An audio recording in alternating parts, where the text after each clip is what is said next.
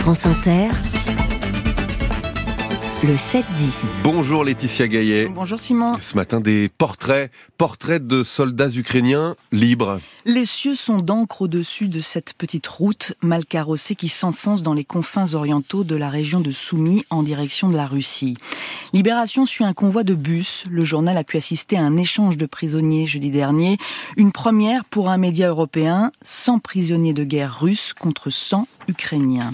Yulia déballe ses drapeaux ukrainiens. C'est très important d'accueillir chaleureusement les prisonniers. Cette mère de famille a plaqué son travail pour rejoindre le centre de coordination qui gère les échanges de prisonniers, 51 depuis le début de la guerre. Yulia raconte la torture morale des soldats qui doivent appeler leur mère alors qu'on ne les libère pas. Et puis, quand vient enfin l'échange, ils sont perdus, confus. On tend un téléphone à Série. Il essuie ses larmes, il appelle sa femme. Chérie, je suis enfin rentré. Et Nadi, lui, n'a personne à appeler. Tous mes proches vivent sous occupation et plusieurs d'entre eux sont morts. Vient le temps de l'examen. Les pathologies sont effrayantes. Un médecin se rappelle cet homme pesant 135 kilos avant-guerre, 55 à sa libération. On observe des fractures, des ulcères trophiques. Ils ne veulent pas en parler quand ils arrivent ici. C'est nous qui le constatons. Quant aux prisonniers russes libérés, certains promettent de ne pas retourner se battre. Récit trop mécanique pour être franc, écrit Libération. On sait qu'ils seront renvoyés au front, alors on leur donne une petite carte de visite. L'Ukraine a mis en place un programme pour que vous puissiez vous rendre de manière volontaire, leur explique un officier ukrainien. Contactez le programme, dites que vous voulez vous rendre, des spécialistes planifieront votre évacuation. En Russie, vous aurez le statut de prisonnier de guerre, vos familles recevront vos salaires.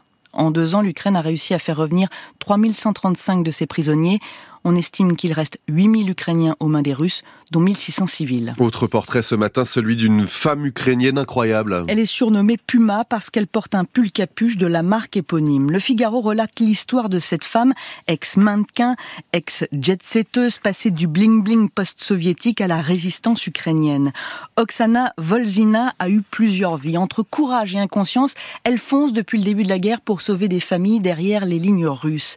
À des parents endoctrinés par la radio russe, elle parle en russe. À une autre dont elle retrouve sur le smartphone un abonnement à une chaîne Telegram pro-russe, elle menace de faire arrêter cette mère pour trahison si elle ne la suit pas avec ses enfants. À après l'explosion du barrage hydroélectrique, Puma n'hésite pas à peindre en rose une coque rigide pour que les snipers russes pensent qu'il n'y a pas de militaires à bord. Ensuite, tout ce petit monde trouve refuge surtout les enfants, dans son camp, dans des maisons en bois. Je voulais un lieu magique à la Harry Potter, que les enfants redeviennent des enfants. Sans scier, Oksana dit qu'elle a été envoyée par Dieu pour sauver tous ces gens. C'est aussi une héroïne peu discrète qui relaie ses exploits sur Instagram. Adulée en Ukraine, Oksana est une paria dans sa Russie natale pour ses parents aussi. Portrait encore de Kelvin Kiptoum. Kiptoum était une promesse de médaille aux Jeux de Paris, mais le Kenyan de 24 ans, recordman du monde du marathon, est mort cette nuit dans un accident de la route dans le centre du Kenya. Le Monde écrit ce matin que Kiptoum a perdu la vie pas très loin de ses routes d'entraînement et de son village d'origine dans la vallée du Rift, au lieu de la course de fond kenyane. En octobre dernier, la BBC Afrique avait dressé le portrait du jeune homme. La première fois qu'il se lance dans une compétition en 2010, il le fait avec des chaussures empruntées. Il n'avait pas les moyens de s'en acheter une paire. Gervaise Akizimana, son entraîneur, dit l'avoir rencontré une première fois lui en 2009 alors que lui-même s'entraînait. Il décrit alors un garçon aux pieds nus gardant du bétail.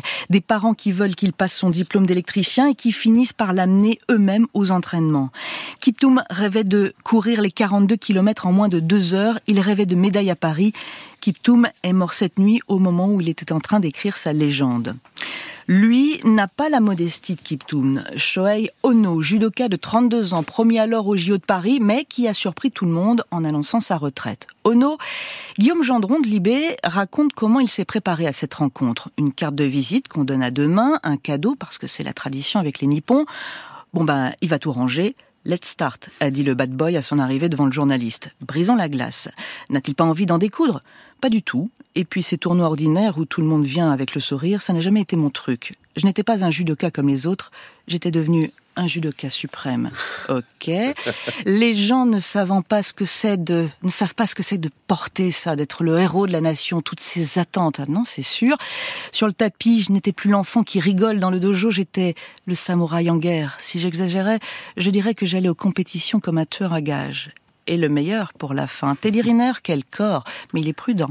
Comprenez, il ne pratique pas du judo beau comme moi. Être assez fort pour rendre la technique ordinaire, extraordinaire, c'est ça que les gens adoraient quand ils me regardaient. On nous vous laisse avec ça et un allez, on va grailler. Moi, je trouvé ça plutôt savoureux ce matin. Laetitia Gaillet, journaliste suprême. Pas trop de pression, Merci, ça va Ça va. À demain.